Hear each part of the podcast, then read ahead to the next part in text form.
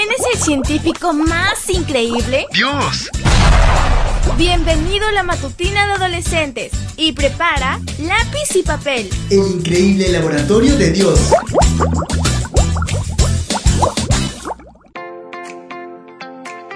Muy buenos días y feliz comienzo de semana para todos. La matutina para hoy lleva por título Frío, caliente o tibio. Apocalipsis 3:15 nos dice, Yo sé todo lo que haces, sé que no eres frío ni caliente. Ojalá fueras frío o caliente. Hoy vamos a hacer un pequeño experimento. Primero, llena dos vasos iguales con agua fría y pon un colorante de diferente color en cada uno. Luego, tapa uno de ellos con una lámina de plástico o papel film transparente. A continuación, voltéalo y colócalo encima del otro, de modo que los líquidos queden separados únicamente por el papel film. Ahora, retira con cuidado la barrera y observa la manera en que los líquidos se mezclan. Luego, en una segunda ronda del mismo experimento, repite el procedimiento, pero esta vez utiliza agua caliente en el vaso de arriba. Al retirar el plástico, los dos colores no deberían mezclarse inmediatamente.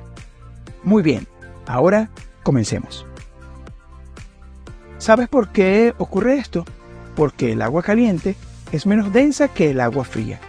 Sin embargo, poco a poco la zona de contacto entre el agua fría y el agua caliente se va entibiando y entonces la mezcla comienza a producirse. Como en la primera parte del experimento, resulta fácil que nos mezclemos con aquellos que son fríos y distantes de Dios, si nosotros también lo estamos. En la segunda parte del experimento, podemos percibir el peligro que supone estar constantemente en contacto con el mundo.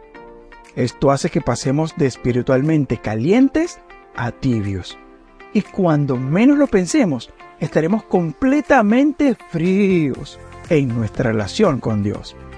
Así como Cristo buscaba el contacto y la dirección del Padre en la madrugada y en el silencio de las montañas, nosotros también necesitamos entrar en calor antes de ponernos en contacto con los que están fríos en la fe. Al acercarnos al frío, corremos el peligro de volvernos tibios. Por eso, es muy importante mantener la comunión, buscando el calor de Cristo a fin de no volvernos fríos espiritualmente. Que el Señor te dé de su calor y que estés dispuesto a transmitir ese calor a otros corazones. Mañana te espero para que sigamos conociendo el fascinante laboratorio de Dios. Fue divertido. Aprendimos sobre grandes personajes de la ciencia. Amistad, salud, creacionismo y mucho más. El increíble laboratorio de Dios. Esta fue una presentación de Canaan Seven Day Adventist Church y DR Ministries. Hasta la próxima.